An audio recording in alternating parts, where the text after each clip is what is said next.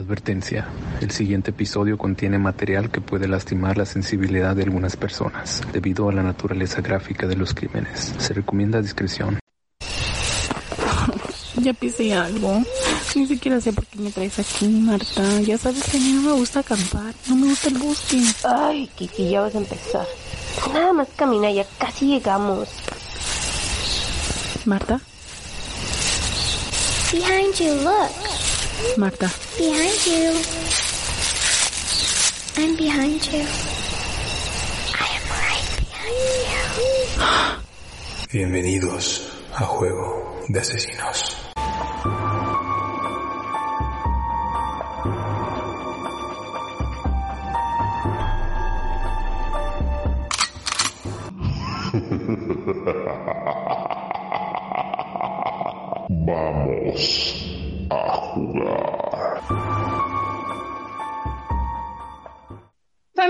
¿cómo están el día de hoy? Espero que estén súper bien. Bienvenidos una vez más a este loco podcast. ¿Cómo estás, Martita?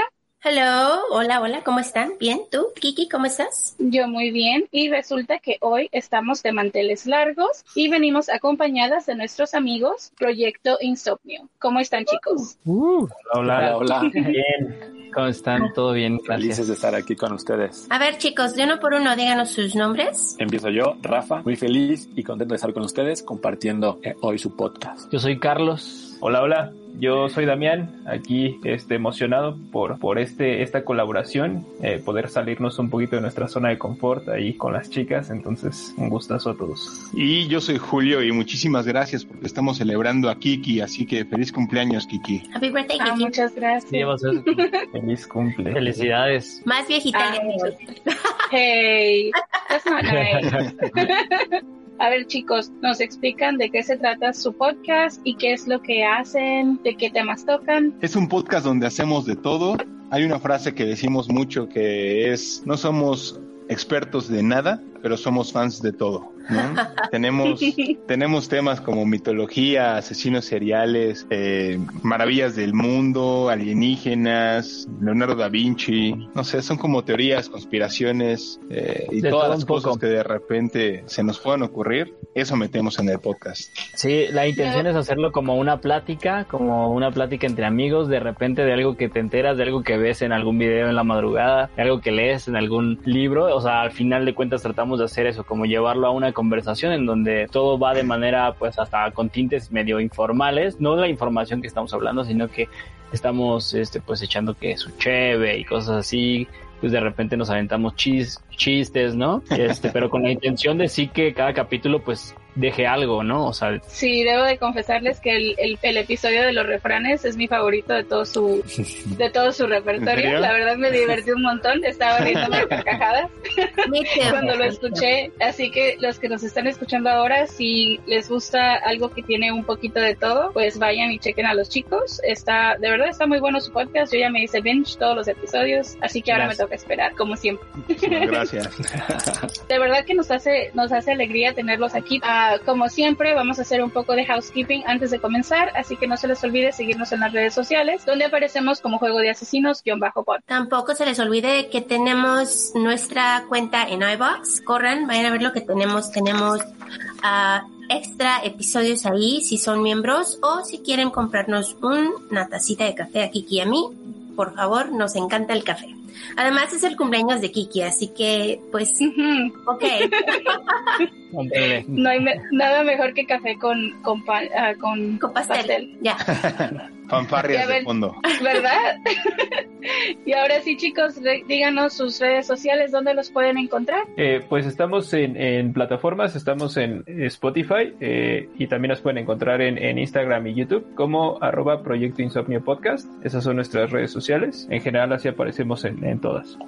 Ahora sí que ya tienen dónde encontrarlos. Y como siempre, un pequeño recordatorio. No somos profesionales No somos locutores. ni narradoras. Investigador investigadoras, ni abogadas, ni policías, ni especialistas de ningún tipo. Solo somos dos simples mortales a los que les gusta mucho el true crime. Y hacemos muchísimo research para los casos que aquí se presentan. Usamos el Spanglish porque es lo que nos fluye. Este podcast es una combinación extraña entre true crime y risas. Y no, no nos reímos del crimen. Ni de las víctimas. Nos reímos de nuestros muy malos ejemplos. Tonterías. Mala pronunciación. Usually me. Me too. Entre otras cosas. Si en algún momento crees que el true crime, la risa o cualquier cosa que hacemos en este podcast no va de la mano, no somos el podcast para ti. Lo sentimos, no te vamos a gustar, créenos, pero te agradecemos que hayas intentado. Y esperemos que encuentres el podcast de tu agrado dentro de la plataforma de iBox que tiene muchísimos. Yo soy Marta.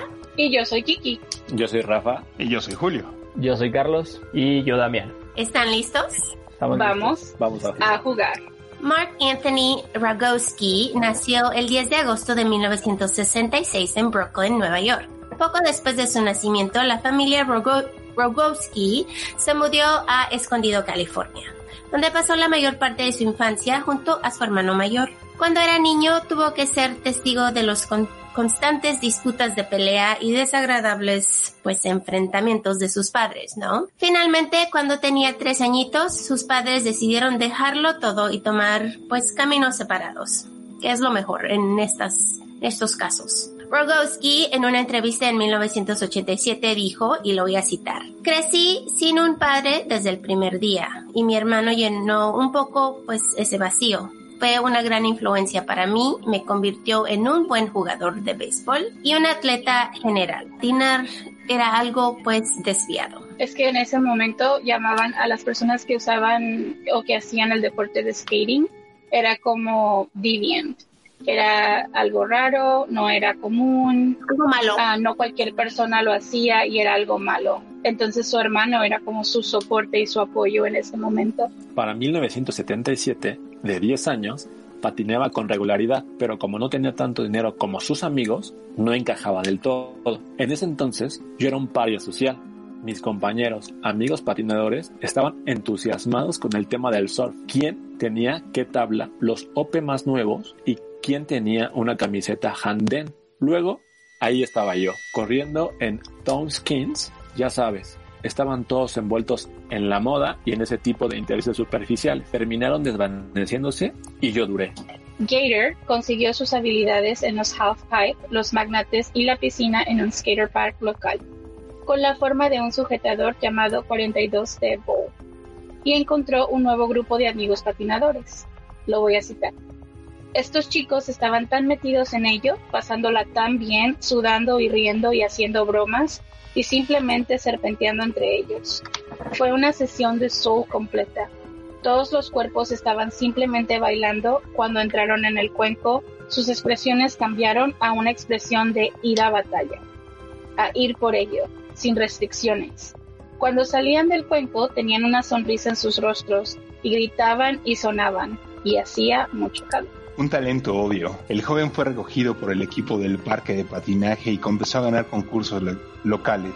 Le siguieron patrocinadores más importantes. Y en 1982 ganó el campeonato canadiense de skateboarding, amateur en Vancouver, su primer título importante, con sus ojos verdes y su apariencia oscura y delgada, su personalidad encantadora y su estilo de patinaje físico agresivo.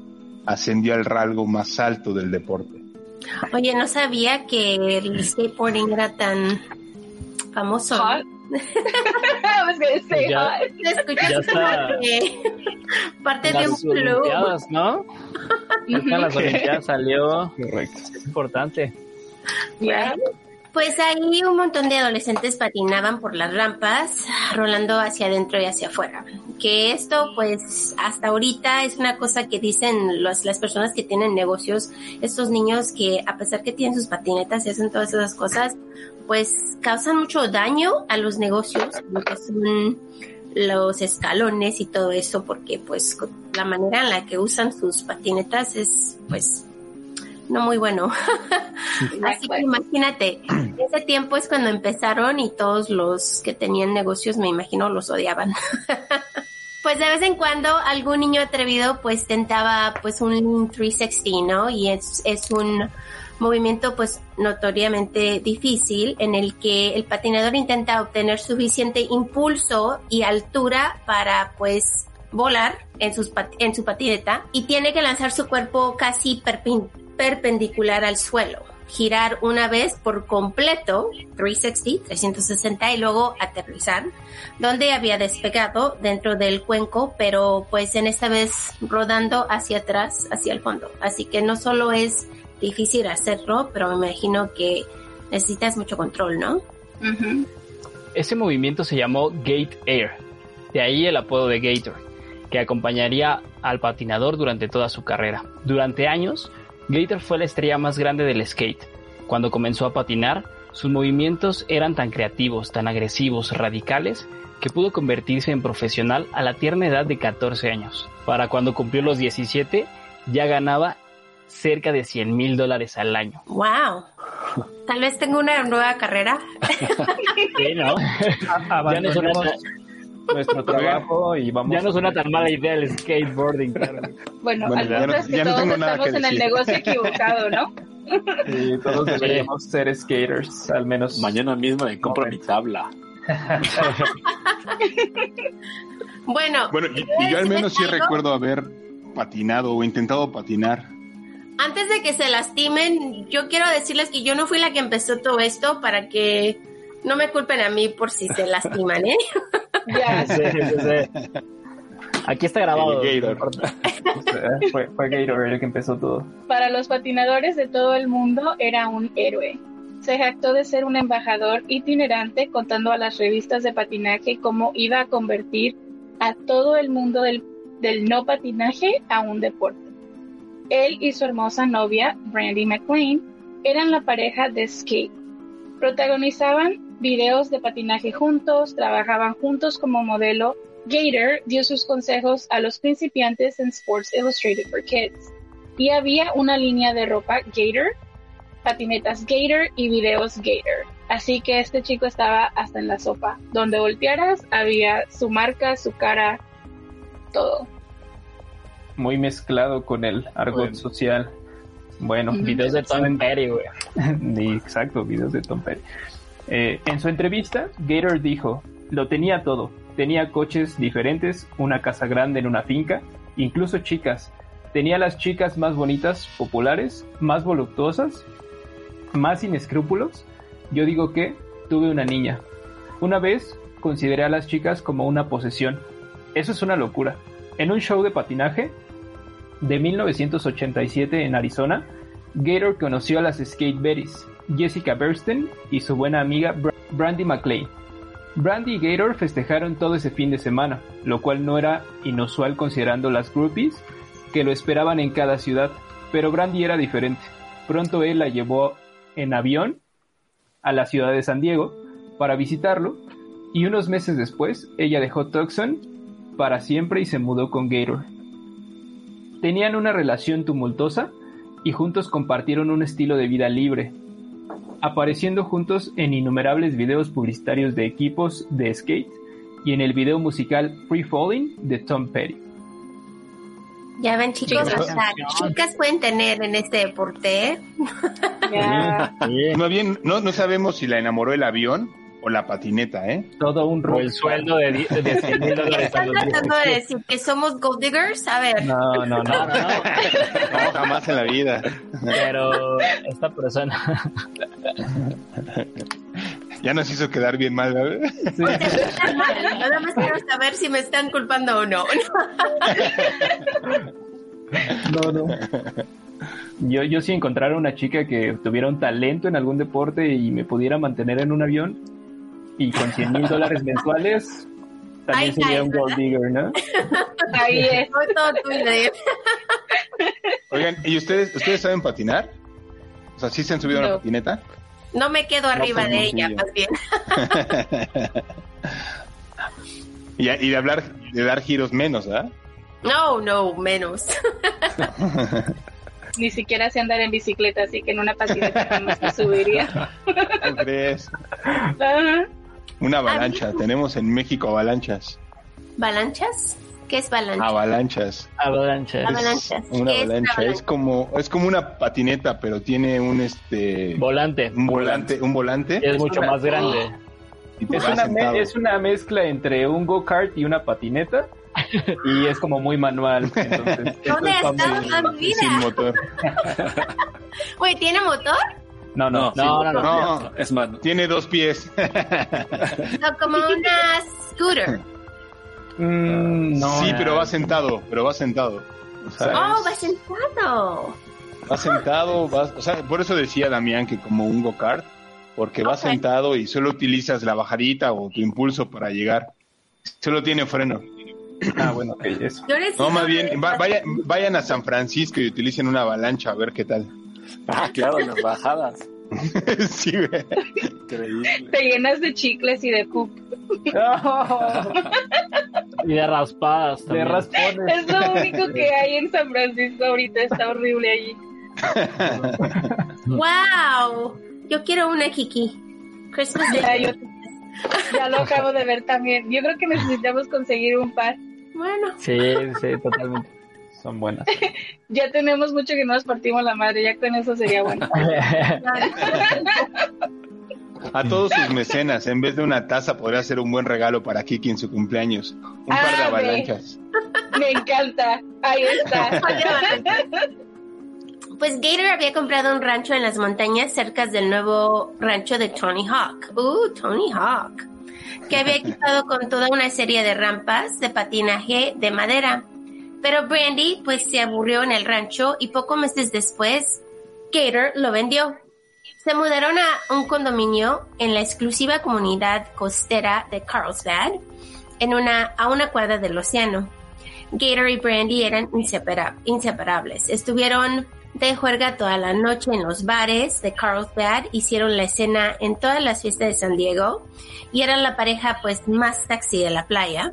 Brandy dijo en entrevistas previas al incidente, y la voy a citar, llegaremos la noche alta, nos consumíamos coca todas las noches. ¿Coca-Cola, Kiki? No, like, No. Inhalando Coca en Coca-Cola. polvo. ¿Con cuervo? Un popote a la nariz y con Coca-Cola. Eso se vería, eso se vería Wow. más raro. Nariz, ok. Ah, pero si hacíamos bong hits, ah, íbamos al sandbar y al final de su calle de got fucked up o hasta la madre. Hasta la Very madre. high, very high. Nos metíamos y teníamos sexo salvaje toda la noche. Que chicos, les voy a preguntar, a ver, aquí entre nos. Cuando Oh, estás shit. fucked up, borracho, drogado, lo que quieras, ¿realmente crees que tu sexo es de ese que ves en la televisión? ¿O, o tú crees en tu mente que es ese tipo? Pues depende, ¿no? Con qué, fo- con qué te pongas fucked up. depende, yo creo. Depende. Si de es con. Coca-Cola, sí. No. Sí, depende, depende. Y puede depender de cada organismo. Puede que alguna droga te dé como hacia arriba, otra hacia abajo. Entonces eh, depende también todo ese tipo de cosas, factores. Sí, claro. Digo, pregunto para un amigo, no para mí, ¿no? Para una tarea. una tarea. Para una tarea. Gator no reparó en gastos con Brandy para que pudiera unirse a él en las competencias. La llevó en avión a Brasil y Europa. Él le compró dos autos. Cuando estaban juntos, estaban absolutamente enamorados y se podía ver. Ya era de por sí una celebridad en el sur de California. En Carlsbad, la capital no oficial del skate del mundo, fue una mega estrella. Las tiendas de tablas de surf le darían todo el equipo que quisiera. Los patinadores le pedían su autógrafo o pegatinas de Gator que pondrían en sus tablas. A pesar de su amor por Brandy, cuando estaba solo se acercaba a mujeres hermosas en la playa, diciéndoles, hola, soy Gator. Y al instante tenía toda su atención. Sí, súper este, coqueto. Ya. Sí, sí, sí. Ima- Imagínate como, como el, el de Friends que llega y te dice, How you doing? Es correcto. I am Gator. eh, Suena tentador. Soy Joy. Con su, con su apariencia, juventud y arrogancia nacida del dinero y la fama, en la tierra santa del skate, Gator era su propio dios. Pero mientras Gator se estaba volviendo gordo y feliz, aprovechando su fama del skate, a finales de los 80, un nuevo tipo de skate más moderno desafiaba el dominio de su género. Se llamaba patinaje callejero, donde los patinadores optaban por obstáculos urbanos como bordillos, botes de basura, escaleras y sobre los tradicionales parques de patinetas. Los patinadores callejeros usaban sus pantalones alrededor de las rodillas y evitaban las almohadillas protectoras y los cascos, y contaban con frecuentes enfrentamientos con la policía. Caracterizado por el sonido de las tablas golpeando contra el pavimento, era más fuerte, más peligroso y decididamente anti-establecimiento, por lo tanto, mucho más atractivo para los niños y jóvenes. A ver, Donde sí. te digan que no, ahí vas. Que no lo hagas, ahí vas. sin decir que soy vieja, me acuerdo de ese tiempo que tenía mis novios que eran skater boys. Claro, claro, claro. El chico rudo de la cuadra. Y son fi- finales de los noventas, ¿no? Sí, noventas. Sí. Eran marcas como Vans, Airwalk, ¿no? Estaban, Oh, Airwalk, sí, es cuando empezó la Airwalk, sí, es cierto. sí. Yo creo que al menos en parte igual de mi generación sí intentó ser un skater boy en algún momento Claro. de la vida. Con los pantalones súper grandotes y Exacto. Y los boxer. El, bo- ajá, el medio boxer, ¿no? Sí, el medio boxer de afuera, ya. De colores. A cuadros. A cuadros, exacto. wow. ¿De Que no cuántos se diga que en juego de asesinos no sacamos el, el- los trapitos al sol de la gente. Y aparte, y aparte también lo combinabas con este con el todo el tema de, de pintar en las paredes y tu firma. Ah, y claro, el aerosol. Tagging. Igual amigos, otros amigos. Oh, sí, no. Nosotros no. Ya, ya, ya. Él no fue, él no fue. Julio no hace esas cosas. Un primo. Primo de un amigo. Primo de un amigo. Las técnicas de patinaje en rampa vertical de las que Gator era el maestro se estaban volviendo obsoletas rápidamente. Vision, la compañía que patrocinó a Gator y a docenas de otros patinadores de primer nivel, estaba a punto de presentar el capítulo 11. A él le preocupaba convertirse en un dinosaurio del skate. Luego, en octubre de 1989, después de una competencia en Alemania Occidental, al muy estilo típico de Gator, pasó la noche chapoteando, vagando de fiesta en fiesta. Gator borracho, de fiesta con un grupo de otros patinadores, saltó por la ventana del segundo piso, convencido de que podía volar. Aunque el propio Gator no recuerda lo que sucedió, algunos de sus amigos dicen que en realidad estaba tratando de colarse en su hotel después de horas trepando por una terraza. No. Sí, sabes esos momentos cuando dices, it was a good idea at the time. Era buena idea Sí, en ese momento. Sí. Borracho sonaba. Todo es buena idea, ¿no? Es, En es ese este momento. momento. cuando decimos que es por eso que los las mujeres viven más tiempo que los hombres, ¿no? Seguro. Seguro. Y lo bueno es que tal vez no tenía un amigo hombre acompañándolo, porque siempre que te dicen hagamos esto y tú dices es buena idea y terminas. es lo peor. Necesitas ese body, si no, ¿cómo le haces? Yo creo que todos hemos hecho alguna vez algo de Gator. Cualquiera sea la causa, el resultado casi lo mata. Aterrizó en una valla de hierro forjado empalándose en el cuello, la cara y el pulgar. Sobrevivió y fue reparado en Alemania. Pero al regresar a casa pasó meses en San Diego con cirujanos plásticos tratando de salvar pues su carrera como modelo. Oh, claro, ¿no? Cuando las heridas de Gator sanaron, se unió a Constantino. Comenzó a cubrir sus tablas con símbolos religiosos y a predicar a los patinadores, surfistas y cualquier otra persona que quisiera escuchar sobre su amigo secreto, Jesús. Whit Rowlett, propietario de Whit's Carlsbad Pipelines, la principal tien- tienda de surf en Carlsbad, dice que todos estaban asombrados. Otros, sin embargo, lo descartaron como un comportamiento típico de Gator. Pues vio la muerte de tan cerca y dijo, bueno, pues ahora me voy a ser religioso, ¿no? Que eso pasa. Muy, es muy común. Ya. y quería pues predicarle a los chicos que estaban también haciendo los mismos, el mismo deporte que él y eso fue lo que la gente decía, bueno, a lo mejor es, este es su nuevo fix que está obsesionado con eso ahora, ya. Sí, le cambié el chip.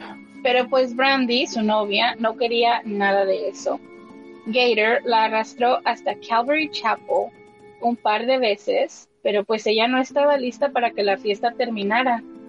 Ella dijo, literalmente teníamos sexo cinco veces al día y estábamos tan enamorados. Wow. Luego, ¿Jugó por lo de las cinco veces o por lo de los enamorados? Por las cinco Por, veces. eh, no, fue, fue porque por los enamorados. Oh, no, enamorado, ya.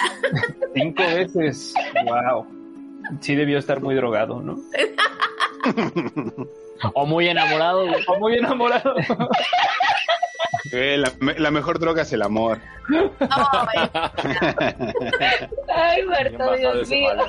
todos Ese estamos fue- pensando. Yo ese no fue- lo dice. Ese fue el wow más like loud que he escuchado en mi vida. Después de que conoció a Constantino o Augie, empezó a decir, no podemos tener relaciones sexuales más, a menos que nos casemos. Y yo estaba así como de, espera un minuto, hemos estado saliendo durante cuatro años, teniendo sexo loco durante años, y ya no podemos hacerlo. Yo no puedo lidiar con esto. Así que más tarde, Brandy toma sus cosas y se muda con su madre y su padrastro, quienes se habían mudado en ese tiempo a San Diego. Obviamente, después de la respuesta de Gator, eh, pues la partida de Brandy fue decidida, decididamente poco cristiana, particularmente después de que comenzó a salir con uno de los chicos con los que eh, solía surfear.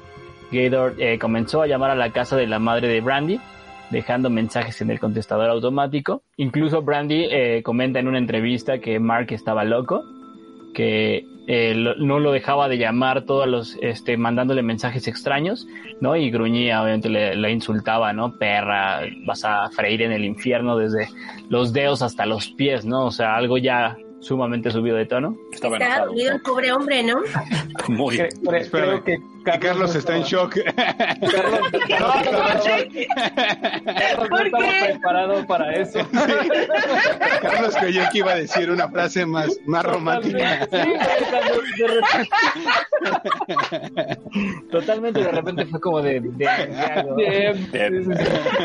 What? a ver, a ver. Eh, mm, perra. A ver, lo, lo voy a repetir, lo voy a repetir por si suena mejor. A ver, va. Voy de nuevo. No, yo creo que Dilo, quedó bien, güey. Yo creo que quedó bien. Va. Una noche Brandy llegó a casa y descubrió que alguien había entrado a su casa por la ventana, so alguien broken entry, llevándose todo lo que Gator le había dado.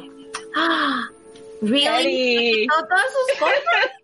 Hasta que no nos casemos, no te puedo regresar este peluche que te di en tu aniversario. No, De- de pero metro pues y si medio. ya se lo dio, ¿por qué se lo va a quitar? Sí, No, sí. tampoco. Sí, eso sí está mal, güey. Se lo llevó todo, incluido su auto. What? Terry Jensen, un investigador de la oficina del fiscal del distrito del condado de San Diego, a quien Brandy luego conoció, pues le contó la historia, expresó, y lo voy a citar. Es como un truco típico de un adolescente joven. Eso es lo que haces cuando tienes 15, 16 años y pierdes a tu primera novia. Quieres que te devuelvan todo tu dinero, cada collar, cada anillo, pues ya no vamos estables. Bueno, eso es lo que él hizo. Muy mal, eh, poco romántico. Pero son sus cosas, o sea, Sí. Si no se quiere casar con él, Marta. Eso, eso está, está feo, pero sí, hay que casarse eh, vírgenes y todo eso, ¿no? Porque si no... Oh, es. Otro. Yo- Yo creo que lo que más le dolió fue que ya no habrá más viajes en avión. esto del Claro. avión. Es, es, es feo, ¿no? Tener un avión y que te lo quiten de la noche a la mañana. No sé. Brandy todavía esperaba que pudieran reconciliarse. En uno de esos intentos, invitó a Gator a que la llevara a cenar, pero comenzaron a discutir tan pronto como salieron del camino de entrada de la casa de sus padres.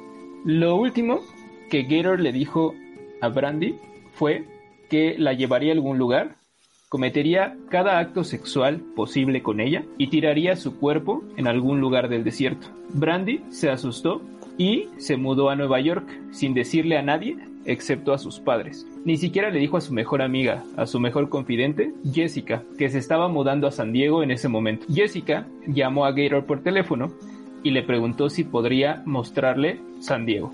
Ok, y aquí les voy a mencionar algo que es importante en esta historia y es que cuando Brandy y Jessica conocen a Gator, él pone su interés en Brandy, pero cuando él da entrevistas y todo esto, él dice que la única razón por la que cometió el asesinato que cometió fue porque ambas chicas eran muy similares. So, para él, ver a Jessica era como un reflejo directo de lo que era Brandy.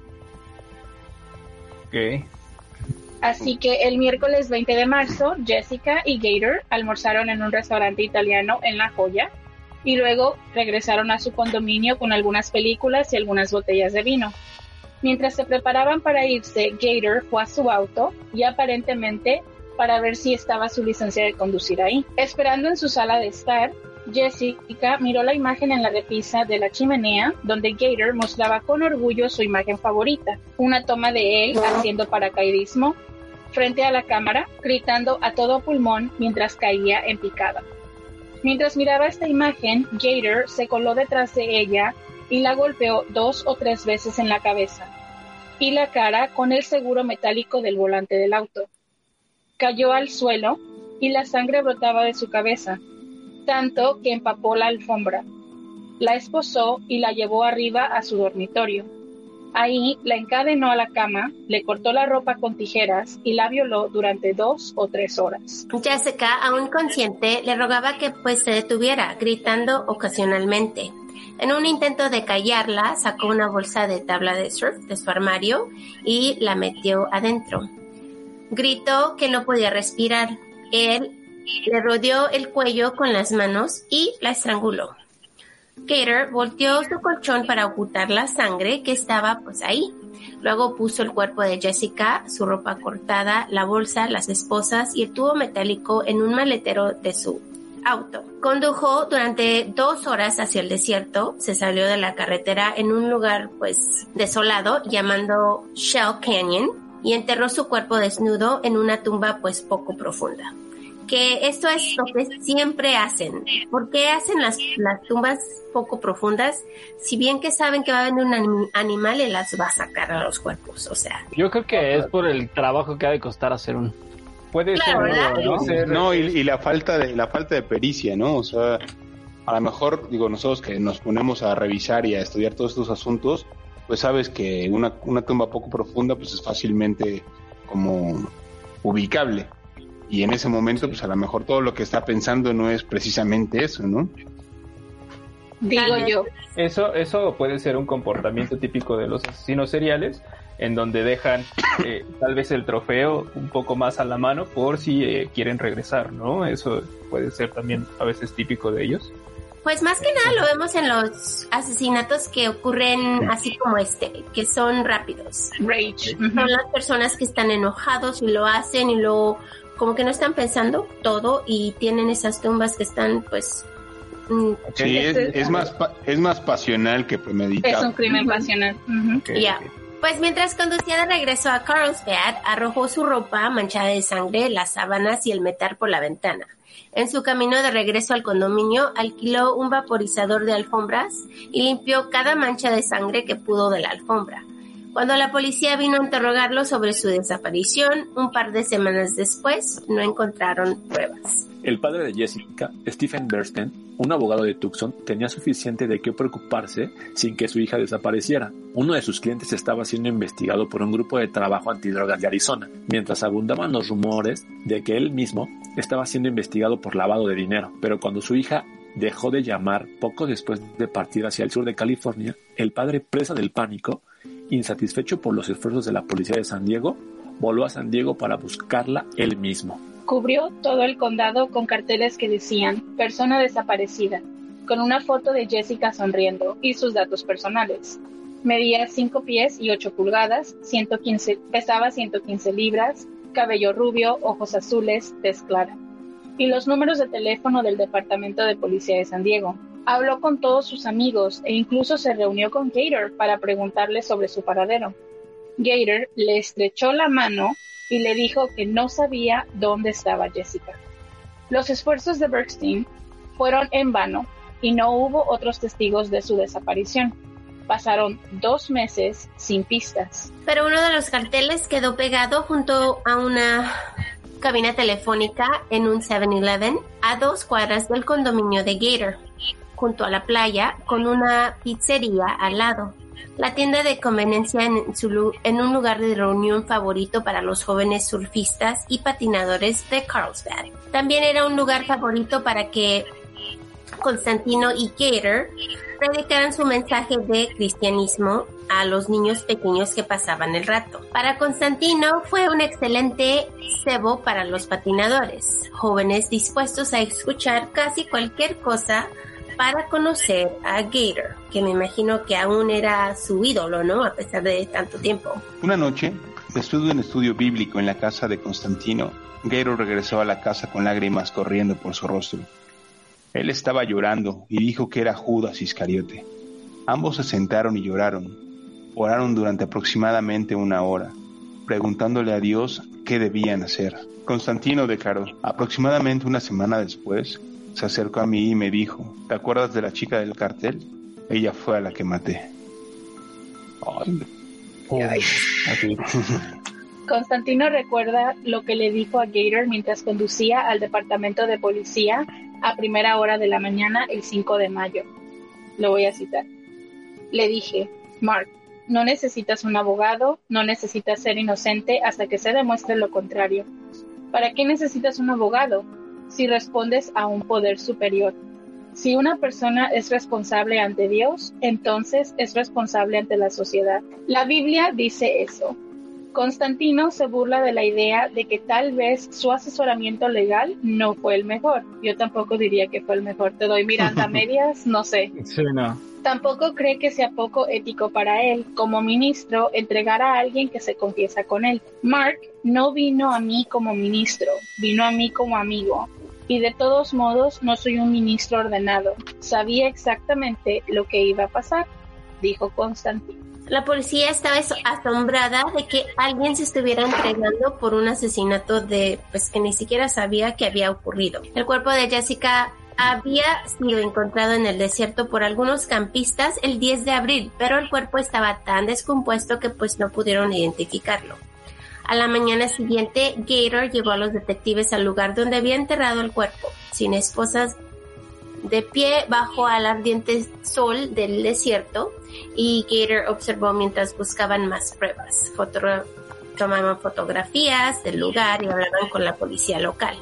Cuando los medios se enter- enteraron, se creó un circo mediático. Estaban en todos los papeles y en todas las noticias. Así que sí, porque imagínense, encontraron el cuerpo, pero si no lo pudieron identificar, era una Jane Doe.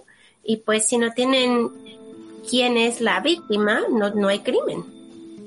La policía eh, continuó recopilando pruebas en caso de que Gator decidiera declararse inocente eh, del cargo de asesinato. Encontraron las manchas de sangre debajo de la alfombra de Gator y un recibo de limpiador de alfombras. No hay que pues recordar que el contador de Gator le había indicado que guardara todos sus recibos y pues justamente también incluyó ese, ¿no? De, de limpiador. Sí, hay que, hay guardar pista. todos los recibos para el SAT. Para Sí, pagar nuestros impuestos. Eh, Gator eh, fue acusado de circunstancias especiales de cometer un asesinato durante una violación, lo que según la ley de California pues puede jus- lo que según la ley de California puede justificar la pena de muerte o cadena perpetua sin posibilidad a la libertad condicional, ¿no? Pues él, al no poder conseguir un abogado, fue apuntado un defensor público, que aquí es un derecho constitucional. Cuando no tienes dinero para pagar un abogado, te dan uno. Y él se descri- que este abogado que le tocó se describía a sí mismo como el buscador de gloria. Órale. Fancy. So, su nombre es John Jiménez y después de tomar el caso, cuestionó de inmediato la validez de la confesión, diciendo que el ministro de Gator no tenía derecho a entregarlo. Jiménez apeló el cargo de violación, insistiendo que el cuerpo descompuesto no podría ah, mostrar signos de violación forzada. Aunque nunca negó que Gator le hubiera, hubiera matado a Jessica, sugirió que la culpa era de ella. Le dijo a un periodista que Jessica era una puta y afirmaba tener una larga lista de personas con las que había tenido sexo sadomasoquista, incluido todo el equipo de baloncesto de la Universidad de Arizona y un puñado de profesionales. What? Le, le gustaba el chisme a John Jiménez. Que Le estaba desprestigiando, güey. El buscador de gloria prefiere hacer victim blaming antes que decir que este güey hizo algo mal. algo malo. Totalmente. Muy- Pues en el momento eh, en que se hicieron estos comentarios, la Fuerza de Tarea de Homicidios Metropolitana de San Diego estaba investigando los asesinatos de 44 mujeres cuyos cuerpos habían sido arrojados en lugares aislados alrededor del condado desde 1985. Ya traían ahí una lista trazada por lo que veo.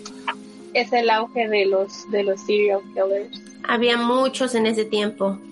Wow. Bueno, finalmente, cuando el Tribunal Superior se negó a desestimar el cargo de violación por consejo de Jiménez, Gator se declaró culpable de asesinato en primer grado y violación, evitando así la pena de muerte o la cadena perpetua sin posibilidad de la libertad condicional. En la audiencia de enero de 1992, en la que presentó su declaración de culpabilidad, que fue escrita de cuatro páginas que insinuaba la lucha que tenía pues en mente antes de su crimen, durante su comisión y después. En el comunicado admitió que aun- aunque su confesión original fue dirigida por el Señor, en los siguientes ocho meses había estado pues tentando a eludir la responsabilidad, engañándome a, a mí mismo y a los demás. Pero ahora por fin dijo, he sido llevado a un arrepentimiento total y verdadero sin tener nada que ocultar. Gracias a Dios. Y aquí esto que vamos a leer a continuación son partes de lo que viene en su en su carta o en su declaración de culpabilidad ya estando en, en corte y lo voy a leer Ah, en primera persona porque así es como lo explica él. Finalmente, capaz de expresar mi pesar y mi dolor por la pérdida de Jessica, dos meses antes del incidente me encontré en medio de algunos sentimientos sorprendentemente extraños y casi incontrolables. De repente, la plaga de visiones viles e imaginaciones malvadas y la batalla diaria de reprimirlas fue abrumadora. No es exagerado decir que me volví completamente esclavo de estas imágenes mentales, torturosas y pensamientos ineludibles. Espacialmente me convertí en una víctima primero porque le, le di la espalda a Dios de varias maneras, pensando que podría superarlo por mis propios medios, sin diferir la culpa de mis acciones. En primer lugar, el sexo fuera del matrimonio, es decir, la promiscuidad, el sexo prematrimonial y la conveniencia de enfermedad, de los celos y la obsesión malsana que a menudo se asocian estos. En segundo lugar, la pornografía y su carácter adictivo, desde la publicidad pública arriesgada hasta el sadomasoquismo hardcore, esta deshumanización de mujeres y hombres y su embotamiento de los sentidos ocurre en todos los niveles. La pornografía es una bestia devoradora.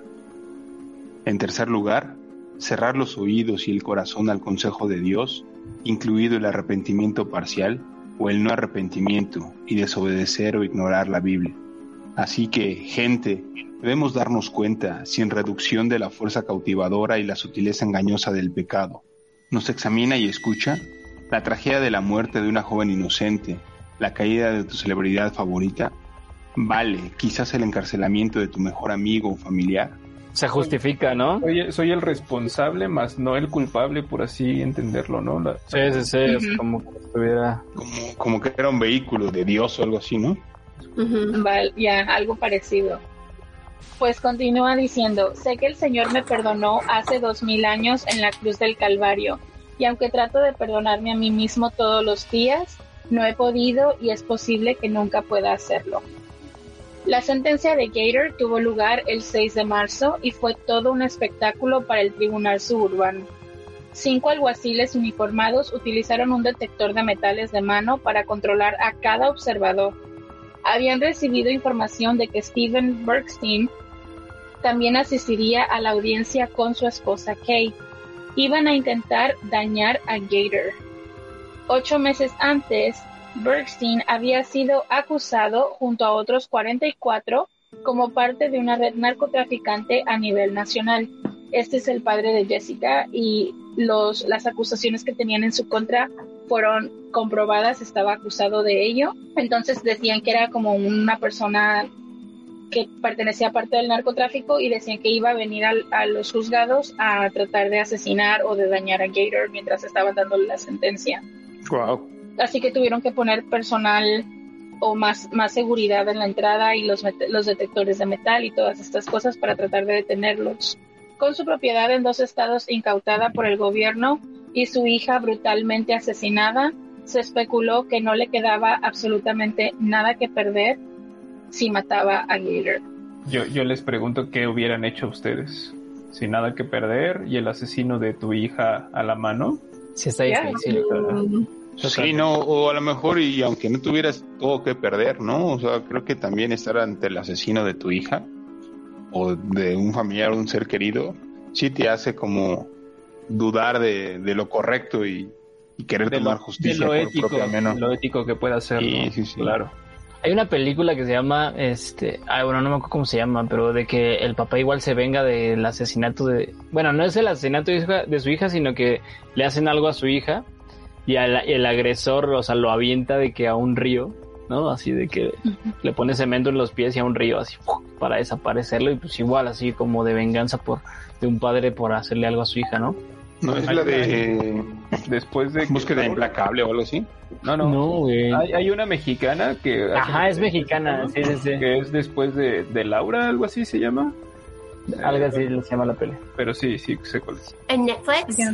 Eh, no ¿En sé si la pueden encontrar en Netflix, pero eh, pues sí va de, de que abusan, un grupo de estudiantes abusan de su hija y él eh, se venga de uno de los estudiantes, pero el estudiante al que él avienta al río fue uno de los que no abusó de ella, entonces está entretenida y véanla. Sí, yo creo que yo, yo conozco esa película, la miré hace poquito. ¿Sí? A mí no me suena. Ujú. Pues Rogo- Rogowski recibió una sentencia de 31 años de cadena perpetua, 6 años por violación forzada y 25 años a cadena perpetua por los cargos de asesinato en primer grado que se cumplirán consecu- consecutivamente. Rogowski se le negó la libertad condicional el 7 de febrero del 2011. El fiscal del distrito adjunto, Richard Sachs, argumentó que Rogowski sigue siendo un riesgo irrazonable para la sociedad y debería permanecer encarcelado, mientras que un miembro de la familia de Bergstein también asistió a la audiencia y solicitó que Rogowski permaneciera encarcelado.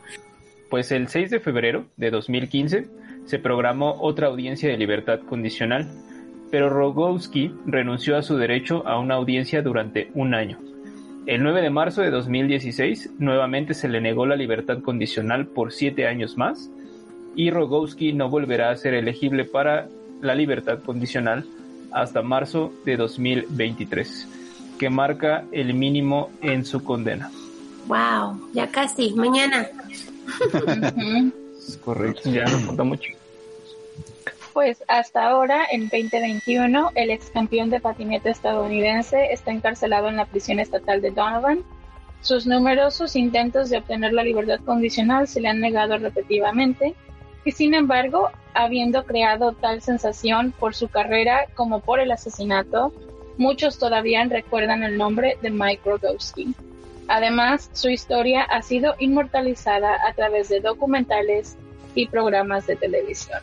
Porque tiene el, el nombre tan cerca, es como el, el, el- la carita de... el de Monster. Mike Inc. Wazowski. Su contador, su contador le dijo, no ordenaste tu papeleo anoche y le encontraron el recibo. Y Yes. por eso es que... Mike Wazowski. Chicos, nosotros siempre cerramos nuestros podcasts largos con am, cosas para quitarnos del, del mala, mala racha de lo que fue el- la historia. Pero Ajá. como no tengo una historia feliz para esto, vamos a cerrar este con una pregunta, ¿ok? Ok. Hecho. Ok. Ok, so, aquí va. Tengo una pregunta a todos. Ah, pero para nosotros. Pues que, que, que la conteste Rafa o es para, para cada Todos. quien o Todos. Todos me Muy bien. responden. En el mismo orden que siempre. Perfecto. Va, va, va. Venga, venga. Aquí les va la pregunta. ¿Quién ha sido su peor maestro o maestra y por qué? Ma- pero maestro, de que en la escuela y así. la vida, dice, la vida. La vida, la vida. sí. Este. Vas tú, güey, dale. Eh, yo creo que era una maestra de costos en la universidad. De hecho, le decían la loca porque se ponía a bailar. Ella era muy fan de, de- de- del ballet y de repente entre las clases, mientras tú eh, hacías tu participación, ella se ponía a bailar. Y una vez se subió casi al escritorio, solo que ya estaba un poco grande y no pudo, pero su intención era subirse al escritorio. Entonces, pues, te explicaba 15, 10 minutos y se le iba la onda y te empezaba a hablar de su vida y de, de cosas así. Oye, a mí me hace que no fue tan mal entonces, o sea, Ya, yo también iba a que- decir lo mismo. Así que, Marco. Pues, la verdad es que yo no aprendí nada de costos. Pero mira, mira qué tal tal de cuentas.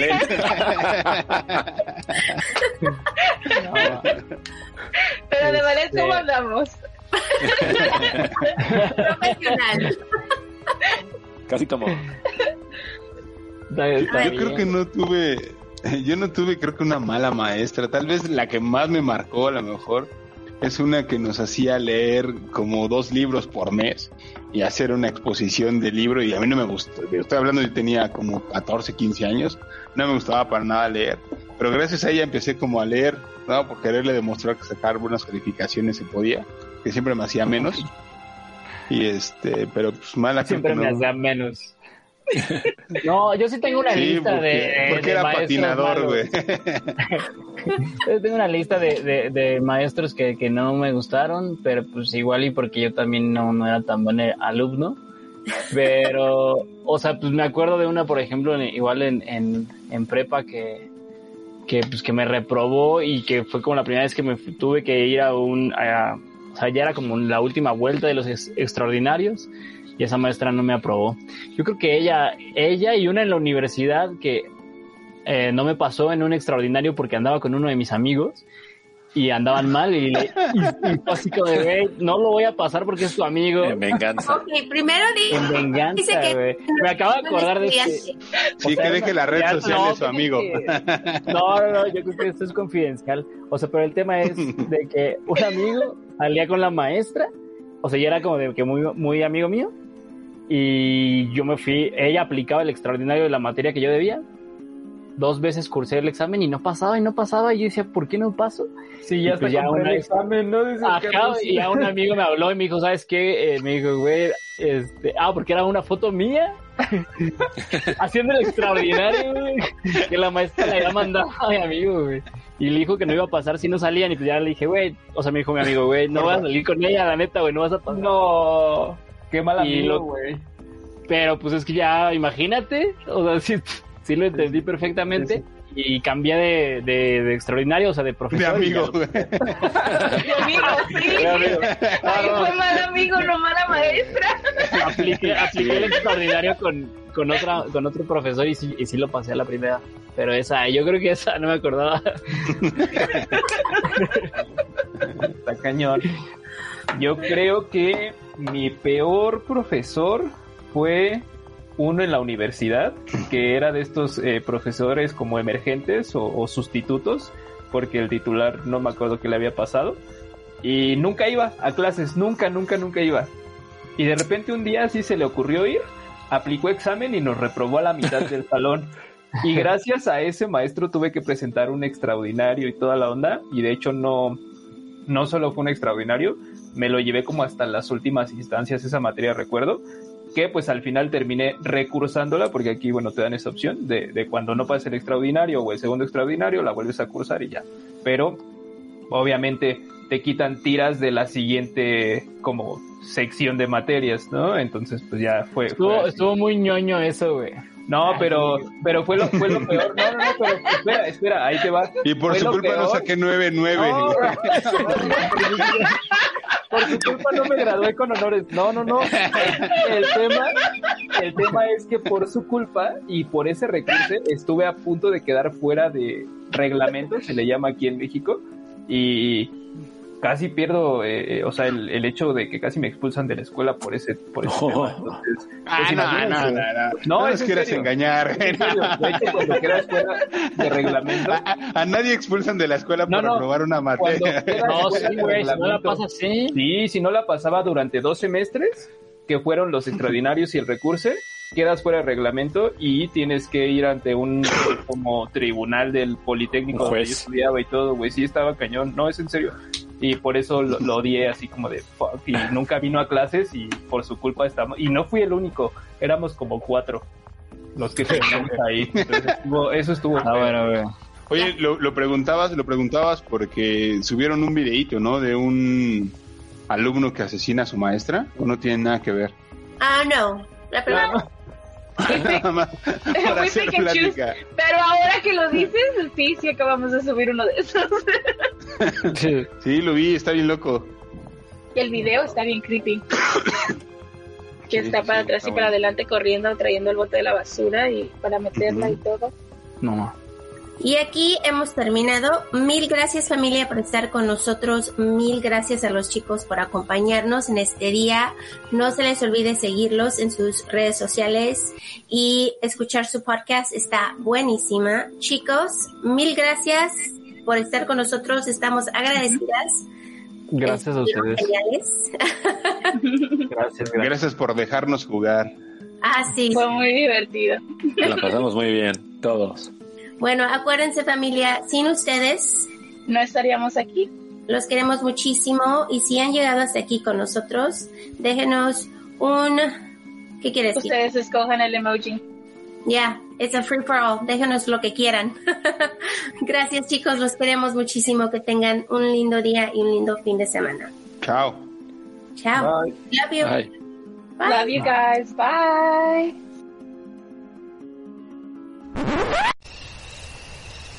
Te pasaste, Marta, la neta. No me vuelvas a asustar así. Ya, ya. Lucy, te dije que casi ya llegábamos. ¿A quién invitaste? Ya vas a ver, va a estar genial. No te preocupes. Bienvenidas a la fogata. Ya sé de dónde salió.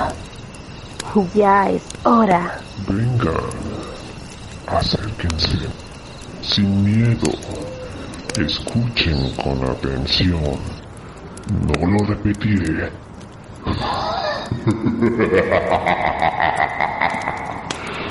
Vamos a jugar. Y ahora sí familia, es así como damos comienzo a nuestros 15 días para Halloween y hoy les cederemos el micrófono a los chicos de Archivos Enigma. Como ustedes ya saben, dándole comienzo a este especial para este mes. No se pierdan ninguno de los episodios, que las colaboraciones y las historias que les traemos están de terror.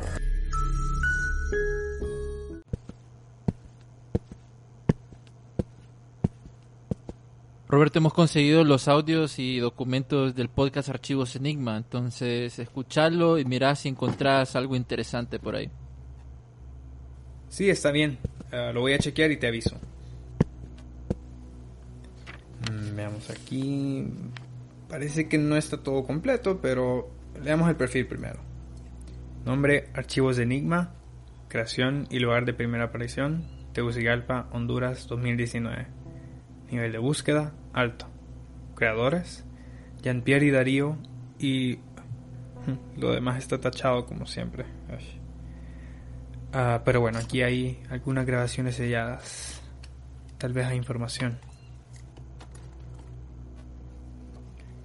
Veamos este primero. Archivo 104 Sixto Paz. Pero solo sobre sus ciudades que se extiende mayormente en el subsuelo de las lunas. O sea, en la superficie hay domos, hay estructuras, pero eh, no se compara con todo lo que hay debajo. Además, según ellos, debajo del hielo de la superficie de Ganímedes hay océanos tan grandes como, como lo de la Tierra. Eso está publicado en libros del año 74. Y recién en el año 2015, la NASA confirmó la existencia de océanos tan grandes como el de la Tierra debajo del hielo de la superficie de Ganímedes. O sea, el tiempo no pasa por gusto.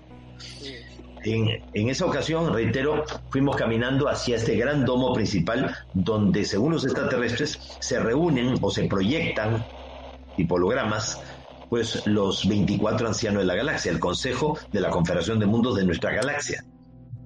Entonces fui a ese lugar. Ok, eso sí estuvo heavy. Veamos otro. Archivo 88. John McAfee. When I started uh, McAfee Incorporated, uh, the world's first and became the world's largest computer computer security company. My first client was the CIA. Those those bastards kept me alive. I mean, kept the money flowing because they wanted to know first what the hell is really happening in the world. And part of that world is the world, or be, became the world of computer viruses and malware uh, and black hat hacking. Um, and I was tapped for a black program. What's a black program? Well, it's a program that does not fucking exist, people. there's no paper trail, there's no money, nothing doesn't exist. And once you're on one, if you say anything, you just fucking disappear. And, and I'm not jesting nor exaggerating. You just disappear. Uh, but in any case, I, that was my first black program funded, of course, by the CIA and on behalf of and for our military, for which even now, if I told you what it was, a fucking drone would destroy everything within 30 miles if you were to make sure that I was disabled. Uy, John, por eso te estuvimos siguiendo. Bueno, veamos estos dos más. Archivo 05 y archivo JFK. El cuerpo hasta que La, aguantaba. ajá, la resistencia del cuerpo. Y eso que todo. decías de los experimentos sexuales, que fue tan heavy, que ese man decía de que cuando la gente fallecía, Ujú. él intentaba revivirlas, intentaba eh, literalmente que otra persona tuviera relaciones con ella. O sea, esos son nazis. Espérate, espérate, volver a repetir esa parte. O sea, los manes los ponían en las tinas de hielo, ¿verdad? Ajá. Entonces llegan a cierta temperatura, no me acuerdo cuánto era, 29, no recuerdo. Sí, sí, y sí. entonces como que morían, morían, ¿verdad? Entonces intentaban revivirlas. Y una de las técnicas con la cual intentó revivir a las personas era que otro cadete, otro personal militar tuviera relaciones con literalmente el cuerpo de, de una chava que fue utilizada para experimentos. Le, le había dar energía. Exacto. Qué horrible, qué horrible. Pero eso, mira, yo siento de que en la Segunda Guerra Mundial, además del doctor Mengele, que él hizo experimentos de clonación, eh, el, el ángel de la muerte, eh, le sacaba los ojos a, a los... A Que la, tenía una colección, dicen. tenía una colección, de hecho, en... Warren dijo de que él actuó solo. Ahí es donde entramos a otros tipos de conspiraciones o, o como teorías de que mm, Del por qué. del por qué. Harvey Oswald. Pero hay, al- hay algo más raro aún, de que Harvey Lee Oswald lo arrestan y él estuvo 12 horas en, en interrogación y todos esos documentos, eh, bueno, el audio de interrogación, todos esos documentos desaparecieron o se quemaron. No hay, no, si vos buscas y, y no hay esas 12 horas, no puedes encontrar nada de, de la interrogación Y de él Harvey jamás aceptó, él nunca aceptó que había sido él el que había asesinado a Kennedy. Él literalmente dio una conferencia de prensa y dijo, yo soy un patsy. Esa fue la, la palabra que él utilizó. Que lo que quiere decir es que básicamente alguien le lavó el cerebro. No sé. Este podcast tiene mucha información clasificada. ¿Será que tendrán algo sobre nosotros? A ver. mm, lo supuse. Archivo S Torres Gemelas. Archivo MK Ultra. Archivo 411. Chupacabra. Y ahora 51. No, no puede ser. Es como, es como que alguien de adentro le esté pasando información. ¿Qué, qué, qué- qué es eso? ¿Y esa luz?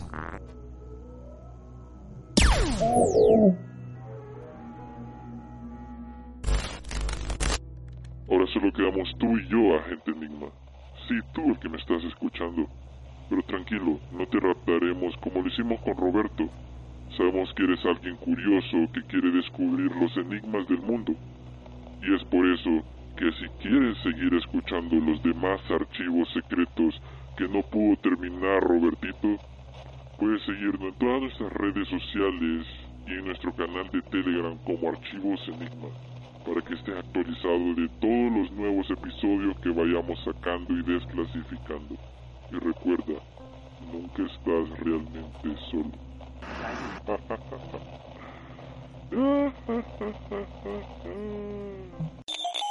Mayday, mayday, down. Ellos nos observan.